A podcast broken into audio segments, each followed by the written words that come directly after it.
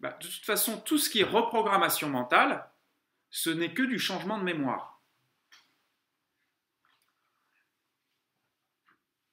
Quand tu changes de pensée, tu changes d'émotion, tu changes de mémoire. Tu mets à jour la mémoire, si tu préfères. Après, il y a différents courants thérapeutiques qui insistent plus ou moins sur la notion de mémoire, mais de toute façon, c'est de la reprogrammation. Même s'il y a la croyance que c'est une mémoire ancestrale, une mémoire euh, euh, de tes parents, une mémoire euh, karmique, une mémoire de tes vies antérieures, ça change. Tu sais, la majuscule là, tu appuies sur majuscule, tu mets un R, tu mets un I, tu mets un E et tu mets un N. Ça change rien. Le vrai truc, c'est que c'est sur l'instant qu'on gère les choses. La mémoire, elle est sur l'instant.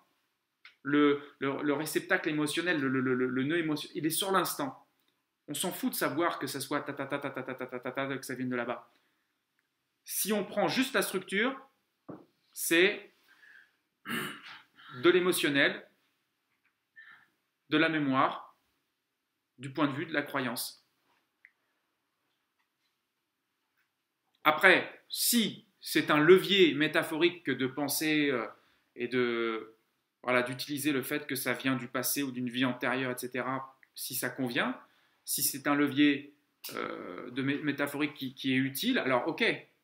Mais si on retire toutes ces, toutes ces interprétations de la thérapie, structurellement, on est juste là, sur une mémoire sur l'instant. Donc la reprogrammation, c'est du changement de mémoire, c'est de la mise à jour.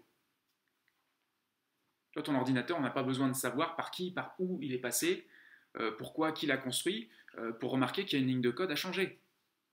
Il y a une ligne de code à changer, t'es programmeur, tu dis OK, change la ligne de code. Ah oui, bah oui, ça fonctionne mieux. D'accord.